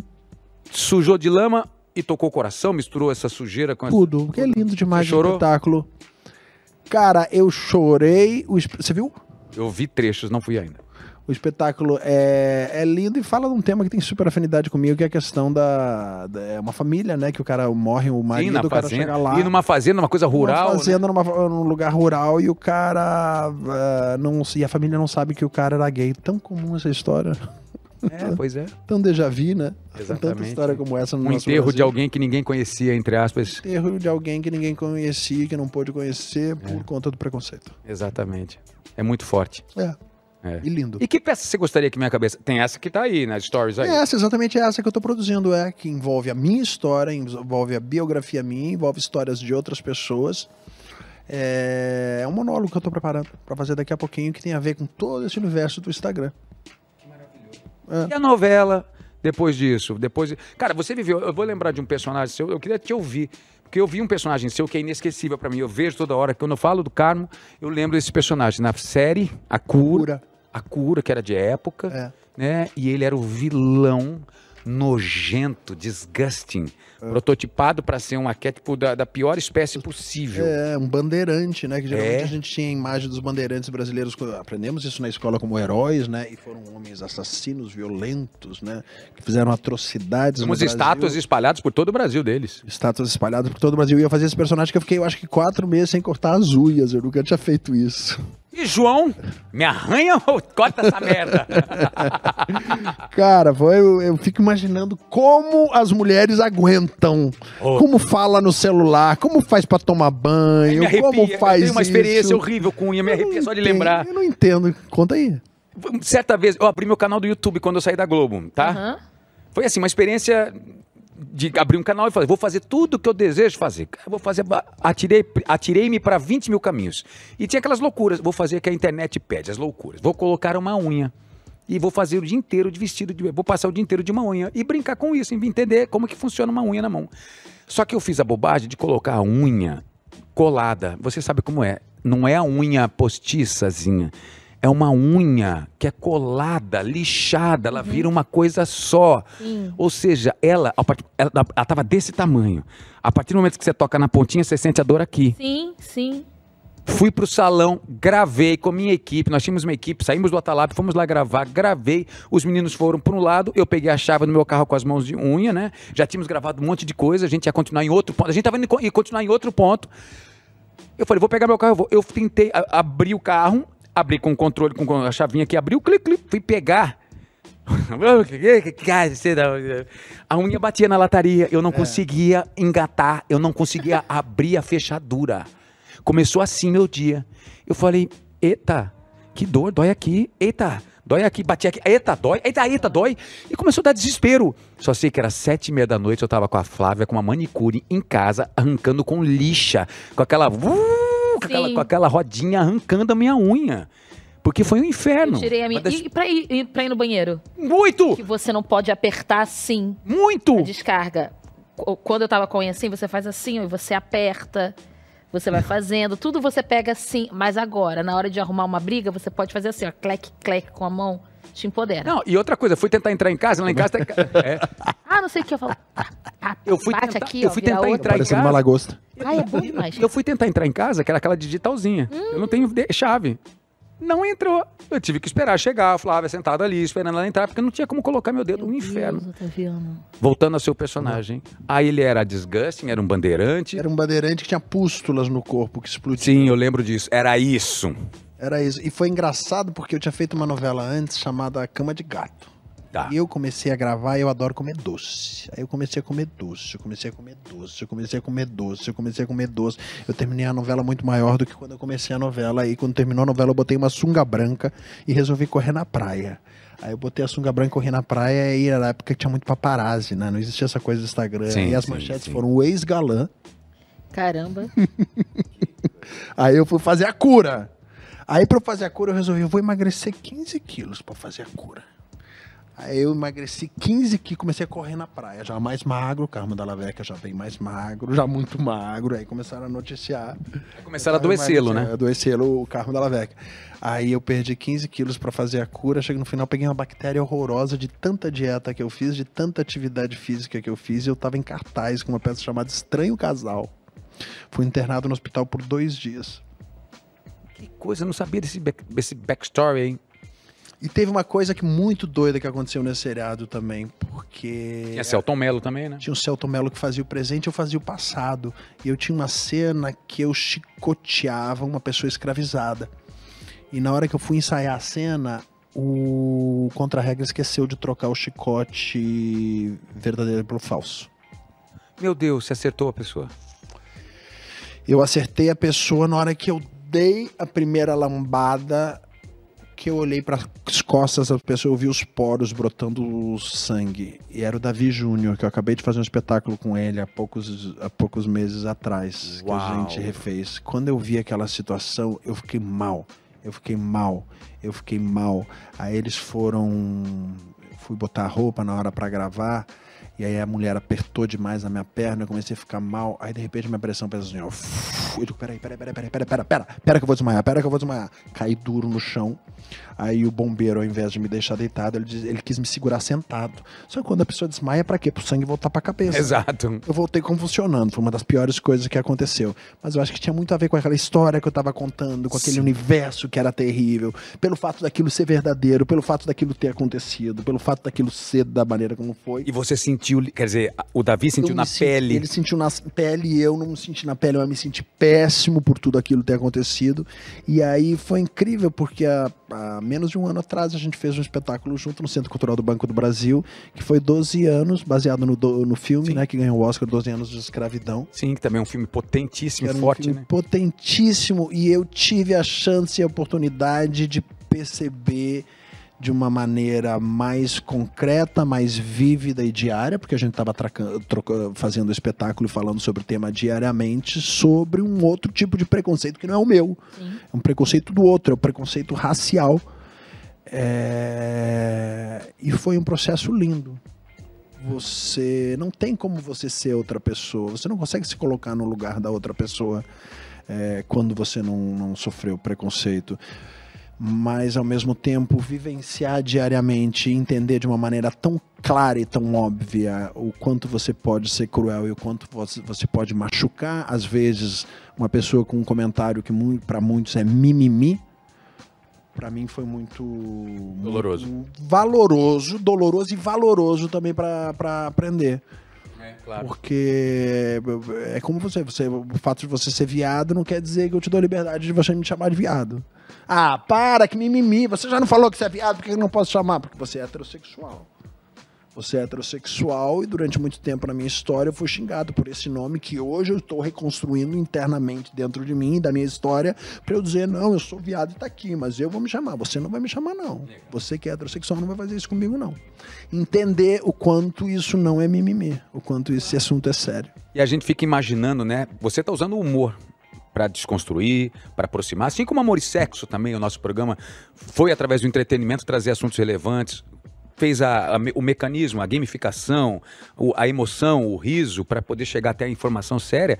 Muitos, muitos fizeram isso para acontecer de maneira um pouco mais leve, a tradução de si mesmo, né? Tô falando de Veras Verões, tô falando de é, personagens que é, gays que habitaram a televisão nos anos 80, 90, né? E hoje, até hoje, né? Tem através disso a defesa para poder ser traduzido um pouco menor. Se aceita de uma maneira um pouco mais compreensível, né? É, mas é, eu tento fazer na minha plataforma de uma maneira com que eu consiga viabilizar o diálogo, né? Eu acho que se você for muito violento, você fecha o coração das pessoas. É isso. Quando você fecha o Também coração concordo. das pessoas, não chega. Mas tem outro ponto também que às vezes é chato, que é o fato de o tempo inteiro os únicos personagens aceitos são os divertidos e engraçados. Também tem isso.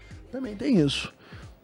Acho chato, acho meio. Por que, que uma realidade com um cara como eu não pode ser contada também? Por que, que sempre o viado tem que ser engraçado, tem que ser divertido? É, acho que é um pouco de preconceito também as pessoas não dúvida. querem essa história. E aí a gente pode chegar num assunto mais controverso ainda, que é. Uma pessoa heterossexual pode interpretar um gay? É hoje, é. Não sei dizer com clareza. Rapidamente eu não, eu não consigo mais entender direito se é possível ou não. Cara, é, vou te dizer a minha opinião particular, Vai. certo? É, durante muito tempo, inclusive nos dias de hoje, não nos querem muito e a gente recebe mensagens claras a respeito disso. Mas em alguns momentos as pessoas escolhem contar histórias de pessoas como eu, mesmo que contem de umas histórias de uma maneira muito cuidadosa ou divertidas para que sejam mais aceitas. Aí quando você vai contar uma história de um cara como eu, você escolhe esse cara que sempre foi evitado, que nunca você quis contar a história, que sempre sofreu preconceito, você escolhe um cara que não é da orientação sexual ele, para fazer ele justamente aquela pessoa que nunca foi chamada para trabalhar, justamente por ser e por ter uma orientação sexual diversa. Acho que é um assunto que as pessoas deveriam se questionar e pensar mais. O Isso seu, pensa- o seu pensamento é de sim, pode ser qualquer ator? Meu pensamento é não, eu acho injusto. Ah, sim, também concordo. Se você, Acho eu- injusto. eu- eu- a gente pensando com mais clareza aqui, Acho faz sentido até para isso vai para tudo, né? Para o travesti, para Isso, travesti. exatamente. Tudo. E não Vai se pra trata de pessoa preta, capacidade. é. Não tô falando de capacidade. Não, não. Porque na escola de teatro, se você for pra uma escola de teatro, você vai aprender que você pode fazer tudo na sua vida. Sim, sim, ator sim. de teatro é aquele ator que pode fazer todos os elementos, que vai se preparar e que vai estudar para ser o jovem, o velho, o moço, a criança, etnias diferentes. Mas eu acho que se você for chamado para fazer um personagem gay e você não for gay, você deveria analisar isso de uma questão É. de que talvez você não está ajudando a comunidade gay. Se a sua Isso visão como artista é trazer desenvolvimento, trazer humanidade, é, trazer questões humanistas que façam com que as pessoas possam discutir, e você está sendo um representante justamente de uma pessoa que não pertence àquele lugar, que sempre sofreu preconceito, que nunca aceitaram e que nunca foi chamada para trabalhar justamente por ser de uma orientação sexual diversa, acho estranho. Não, e é muito interessante o que você está falando, que tem toda a razão. A gente para para pensar e faz todo sentido, como para as pessoas pretas, para as pessoas gordas, para as pessoas. Até criticaram muito o trabalho do The Whale lá, a baleia também, né? Porque Sim. não pegaram uma pessoa. Até o Alexandre Nero também entrou nesse radar. O querido Alexandre foi dar uma opinião sobre não lembro quem exatamente nessa questão. Também foi também a- a- a- foi também colocado essa questão pra ele. E aí eu até tava lembrando agora do Tom Hanks, que viveu em Filadélfia, né? Um dos filmes mais bonitos da causa, em causa gay. Falava sobre a questão do HIV na década de 80. E era tão forte, né? E é um hétero, pai de família, super tradicional. E fez mal? Não, fez Não, maravilhosamente Mas bem. faz todo sentido hoje que você diz, porque para todos nós faz muito mais lógica você colocar alguém que já carrega esse tônus todo da vivência para dentro desse personagem, mais do que isso, dá chance dessa pessoa não ser mais uma vez colocada ali como plateia, né? Porque se o resultado final de se tratar, de, uma, de se contar uma história como essa, é fazer com que essa pessoa se torna. É, é fazer com que essa comunidade seja mais incluída na sociedade, e você começa da premissa de que você não vai chamar um gay para fazer um gay, você diz, então você tá fazendo o contrário, velho. E também, é, só para começar a fechar aqui nossa entrevista maravilhosa, aliás, barriga de aluguel. É, no momento em que vocês adotaram essa postura e essa decisão, como é que foi também para vocês é, a carga que veio externa com relação a isso? Ajudou, contribuiu no diálogo? Vocês sentiram que isso foi positivo? Você sentiu mais na ponta que está publicamente sempre é, representando o casal? Cara, mas pra mim foi uma experiência maravilhosa que eu tive com barriga de aluguel. Foi lindo. Tudo que diz respeito ao nascimento do Pedro foi perfeito, assim.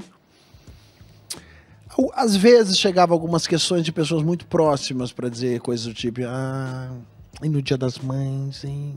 Como é que vai ser? Gente, mas antes do Pedro chegar em vocês? Não, quando o Pedro já existia. Meu Deus! se- Ou amigos, muito amigos que chegavam e diziam, olha, eu se fosse você, eu já procurava um psicólogo pra ele. Gente, esses amigos não são amigos. Cara, são informações muito novas para todo mundo. Eu até eu percebo que a grande dificuldade que, que existe é as pessoas não identificarem internamente seu próprio preconceito. É, a gente vive uma sociedade que é preconceituosa em termos raciais, em termos são, é homofóbica, tem uma série de questões que nos envolvem e que formam a teia da sociedade que a gente vive. A gente tem que tomar o cuidado dia a dia para não tomar ações que vão contra uma postura bonita diante da vida. É isso que a gente tem que entender. Agora, não dá para negar que nós sim somos machistas, que nós sim somos homofóbicos, que nós sim temos preconceito racial. A gente faz ações para não ter e para terminar isso para as próximas gerações. Mas que tá na nossa teia tal, ué. Então por isso que eu fico muito é, chocado ou assustado quando alguém olha para mim e diz: Não, eu não tenho preconceito, eu não, tenho, eu não sou homofóbico.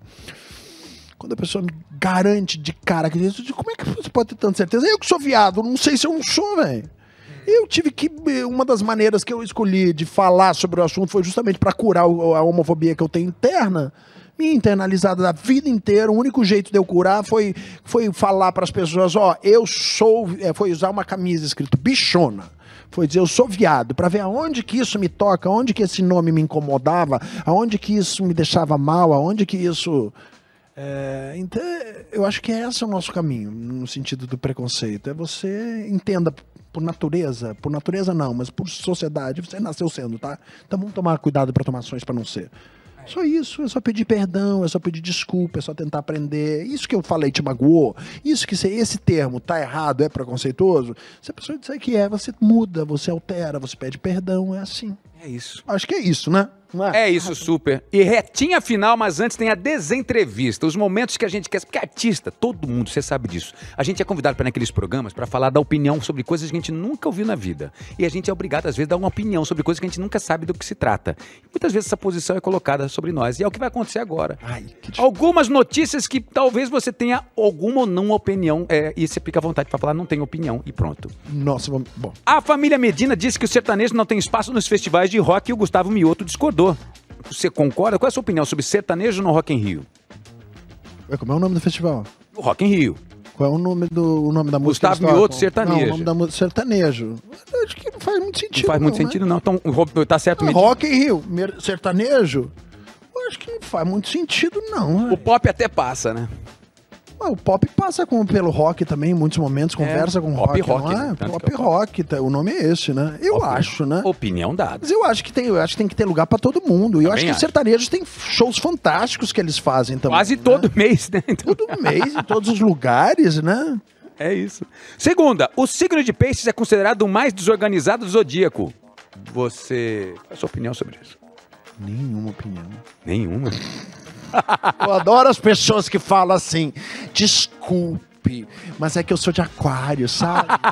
e aquário, quando você vê, fala tudo que você diz. A pessoa só é mal educada. Exatamente, que nem esse do seu filho Tem aí. ver com um aquário. É aquário? Aqueles amigos seus são de aquário? Deve ser tudo de aquário. Pior que é. Viu? Pelo menos. Viu? Viu? Nossa. Terceira opinião. Desentrevistando Carmo. Homem é preso em São Paulo por ter feito um laboratório gourmet para cultivar maconha. Cara, eu acho que eu, eu, eu realmente eu tava pensando há três dias atrás eu tava vendo isso, eu não entendo, porque eu pra, pra nesse filme que eu tô fazendo, eu faço um, um Pode falar alguma coisa do filme? Eu faço não. um alcoólatra em reabilitação e a gente e a gente foi visitar a, né, um trabalho que eu tinha feito também quando fiz malhação. E eu fico pensando, o álcool é liberado, né? Parece que não tem nenhum problema liberar álcool, né? A quantidade de pessoas que têm problema é, pulmonares e relativos ao uso do tabaco é gigantesca. E isso deve gastar uma grana das políticas públicas que envolvem saúde gigantesca. Não vejo preocupação de ninguém querer condenar o fumo, né? Os amigos maconheiros que eu tenho são as pessoas mais calmas e mais peace and love que eu conheço na vida. né? As pessoas escolheram algumas drogas, né? Pra dizer que essa não pode e essa pode, né? Eu me lembro de eu quando eu era adolescente, as pessoas diziam, não, porque é o caminho para outras drogas. É, o caminho para outras drogas. O álcool não, a maconha é. Eu não entendo, eu acho bem seletiva a opinião das pessoas no que diz respeito a drogas. Eu acho que tanta coisa é droga, já que vai querer ser higienista, vai querer controlar tudo, então corta tudo de uma vez, velho. Ia ser muito mais legal. Corta o álcool, corta o cigarro, corta mesmo, já que você quer. É dessa opinião? Então vamos cortar. Eu não entendo. Me explica isso. Por que, que um pode e outro não pode? Existe uma explicação política, filosófica? Existe alguma explicação para isso? Acho que não, né? Não, não.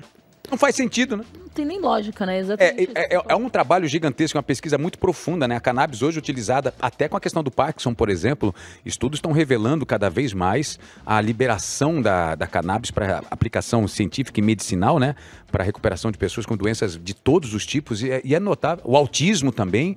Nós temos Não, aqui e próximo isso- da gente pessoas que é. têm esse tipo de, de prática e tratamento para ajudar essas figuras. Isso cria uma criminalidade, um comércio que mata mais gente do que talvez o consumo da droga. Então eu realmente não entendo. Eu não sei se as pessoas têm preconceito, não sei se isso en- entra no âmbito religioso e aí não se pode falar. É que nem outro tema que as pessoas não falam, né? Controle de natalidade. Não se fala sobre isso, né? Fala sobre o aborto. Fala sobre aborto, mas sobre controle de natalidade, você nunca viu nenhuma história na televisão sendo, falar, sendo falado sobre controle da natalidade. Por quê? Caramba, o trabalho que eu tive para ter meu filho, quantidade de conversa, de diálogo, de preparo para que ele viesse ao mundo e para que o mundo fosse minimamente legal, estável, tranquilo para que ele existisse. Eu fico imaginando pessoas que têm filho assim, ó. Não se fala, vai contra os direitos humanos. A gente entra onde nessa questão? Interessante Parece que é uma questão religiosa também, né? É tipo, tem uns filhos e nós vamos cuidar, né? Maravilhoso. Pra fechar, senhoras e senhores, musiquinha bonitinha pra tocar o coraçãozinho. Qual foi a coisa mais bonita que o Pedroca já te falou que você guarda? Cara, uma das coisas mais fofas que ele falou foi quando ele começou a aprender a- as palavras, ele olhava para as estrelas e dizia bebe luz. Dizia bebe luz? Que interessante. Ai, que lindo, gente, lindo. Bebe luz. Onde ele aprontou, onde ele tava virado num giraia, menino, que eu queria entender o que aconteceu. Meu Deus, o olho desse menino maravilhoso. É uma loucurinha, o olho do meu pai. Ai, que coisa mais O olho do linda. meu pai, ó, e é igual ao meu, um olho mais fechado que o outro, tá vendo? Ah! Maravilhoso. Aliás, João Emanuel Carneiro falou, olha a fofoca. Ok. Três ok. dias atrás ele virou para Carmo, seu marido, e falou: Você está ma- ma- marretado? Como é que ele fala? Não, ele olhou pra mim no- na mesa do restaurante e disse: Engraçado, você envelheceu mais do que eu, né? Isso é coisa que você fala, Otaviano? Caramba. Fala isso. Isso é coisa que você Meu fala pra, pra- com quem você é casada? Não. É, doeu você envelheceu mais do que eu, né? Você tá, Vai pagar a conta do restaurante? você tá tão bonito Você, tá- você faz, tra- você faz algum procedimento estético, nada? Eu faço nada. De vez em quando eu resolvo passar protetor solar. Sim, quando eu não sim. tô gravando uma novela, o que não acontece há muito tempo, eu faço um botox de leve, que não apareça. Não tem nenhum problema com isso, absolutamente. Não, não tem. Ótimo. Claro. Acho que eu tô. Ah, lindão ele. Eu gosto do tempo no meu rosto. É bom isso também.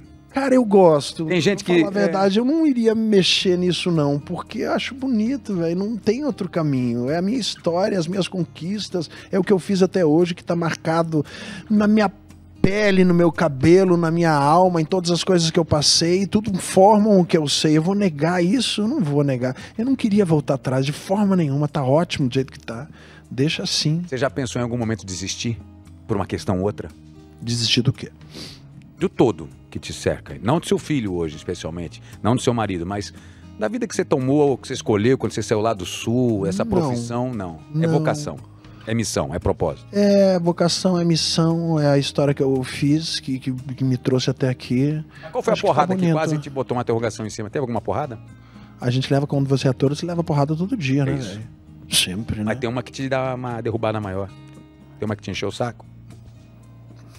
Ah, talvez o preconceito em alguns lugares que eu tenha sentido que eu sofri foram porradas que eu tenha tomado no trabalho, que eu tenha levado para o âmbito pessoal, porque me levaram para o mesmo lugar que eu sofri preconceito quando eu era muito jovem. Quando um beijo meu é cortado na televisão, é a mesma coisa que tivesse me dizendo: o seu beijo não serve, do jeito que você é, a gente não quer.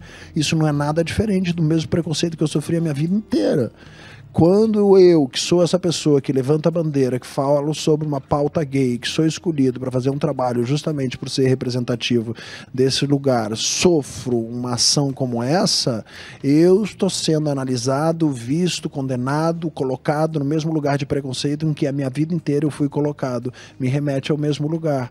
É, me causa a mesma tristeza que me causou do mesmo preconceito que eu sofri quando eu era muito adolescente. E é um dos lugares mais terríveis que você pode ser colocado.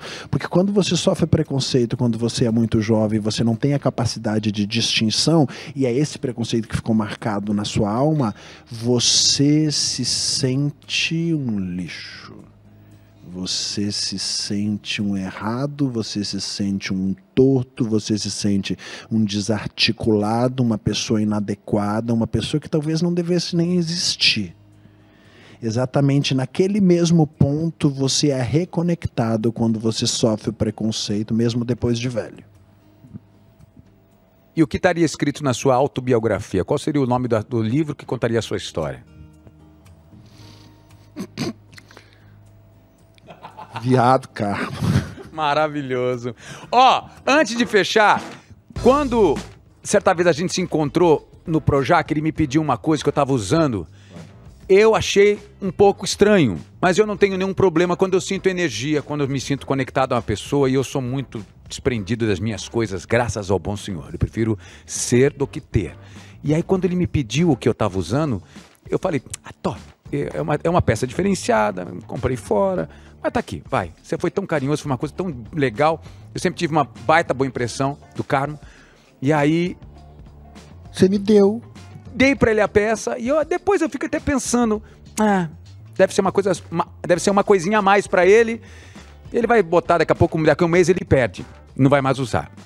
Ele me emocionou aqui, porque você chegou hoje com a pulseirinha que eu dei pra você há quanto tempo atrás? É Há uns 5, 6, 7 Sim, anos. mais, muito mais. Mas você foi muito mais gentil do que isso. Eu não pedi. Nós foi dois- Eu elogiei. Você eu disse que lindo. Você disse Aqui, toma pra você. Essa pulseira, gente, você foi muito, cara, me emocionou muito que eu falei, ah, que legal. Aí mostra do que é feito esse seu abraço aqui, viu? É, muito carinhoso da sua parte.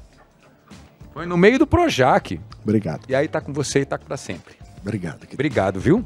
Beijo. pra você. Beijo pra você, Pedroca, João Emanuel. Obrigado. Pra sua família, um beijão enorme. E a gente te vê em breve onde? No teatro, né? No teatro, daqui a pouquinho.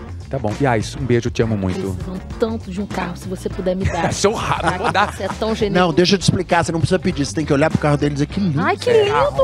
Aí eu vou dar o carro. Que linda essa sua carteira, Otaviano. É, você é falsa pra caceta. Beijo, foi um prazer. Beijo, prazer, gente. Obrigado. Deixa aí hashtag Otalab no sempre. A gente volta terça-feira que vem com muito mais pra você. Do jeito que você gosta. Carmo de Lavac. Carmo. Aí lá. Carmo da Laváquia. Carmo da Laváquia, fala. Carmo da Laváquia. Carmo da Laváquia. Carmo da Laváquia. Carmo da Laváquia. Oh, meu Deus, é emoção. E a gente volta semana que vem. Beijo.